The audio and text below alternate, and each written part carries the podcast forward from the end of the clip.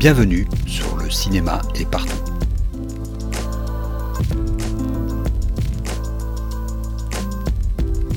Un podcast sur l'industrie du cinéma et ses évolutions.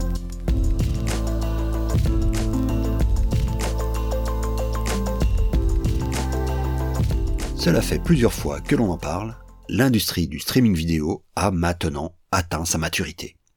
Ne nous fions pas trop aux chiffres annoncés en grande pompe par les grandes entreprises du secteur comme Netflix et Disney qui fanfaronnent sur leur nombre d'abonnés.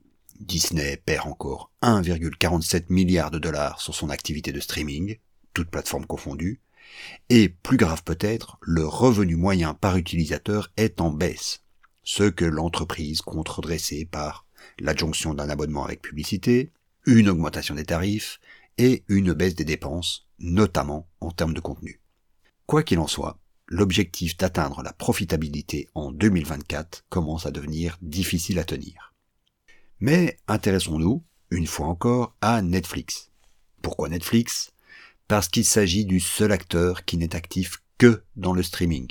Les autres arrivent ainsi à noyer peu ou prou le poisson grâce à leurs autres activités mais pas Netflix. Alors, elle cherche parfois d'autres moyens de cacher la misère, comme on dit par chez nous. Cette fois-ci, ça a été le départ annoncé de Reed Hastings en tant que CEO de Netflix, qui a fait la une des médias. Mais cette annonce a été faite lors d'un des traditionnels earnings calls, la communication des chiffres trimestriels que sont obligées de transmettre toutes les entreprises cotées en bourse. Et il faut bien le reconnaître, les chiffres ne sont pas glorieux.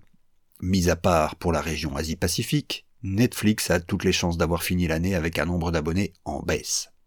Cette baisse est compensée par une augmentation des revenus par abonné, cependant rarement suffisante pour compenser l'inflation.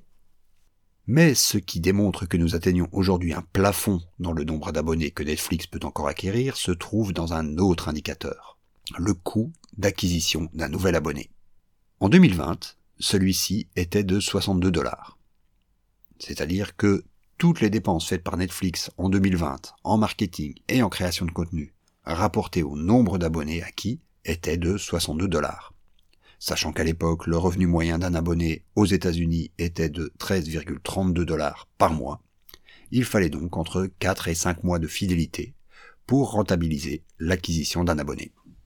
Sauf qu'en 2021, ce chiffre est monté à 140 dollars, soit une augmentation de 125%. Et en 2022, il atteint les 284 dollars. Encore 103% dans les dents.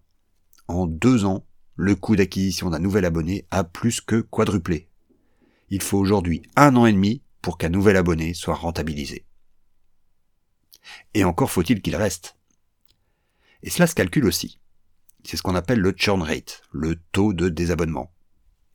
C'est ce taux qui devient aujourd'hui la boussole de tous les dirigeants d'entreprises de streaming.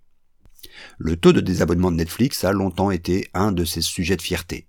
Tournant autour des 2 à 2,5%, il était l'un des plus bas, toutes industries confondues.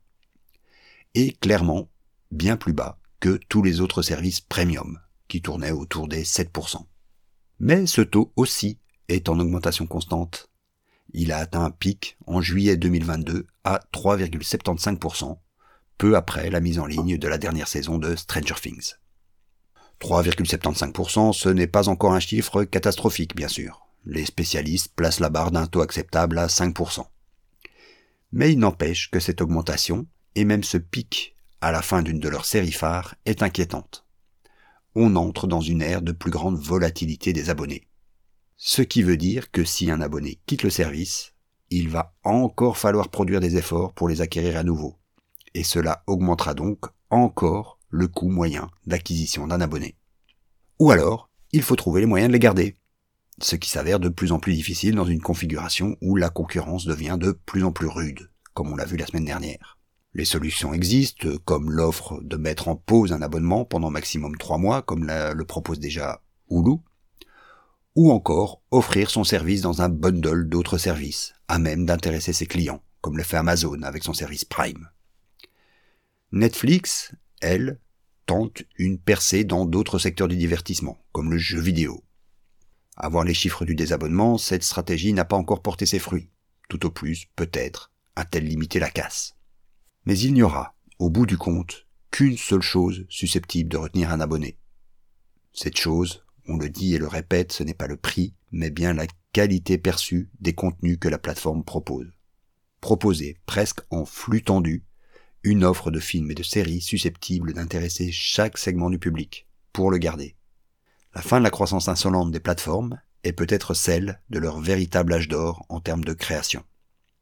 Il va falloir plus que jamais maintenir la barre très haut pour mériter ses abonnés. Cela peut se traduire par de nouvelles guerres d'enchères sur les grands marchés du film, ce qui n'arrangera personne, et surtout pas les petits acteurs indépendants comme nos distributeurs nationaux, ou un recentrage des productions propres vers peut-être moins de productions, mais plus prestigieuses. À la semaine prochaine.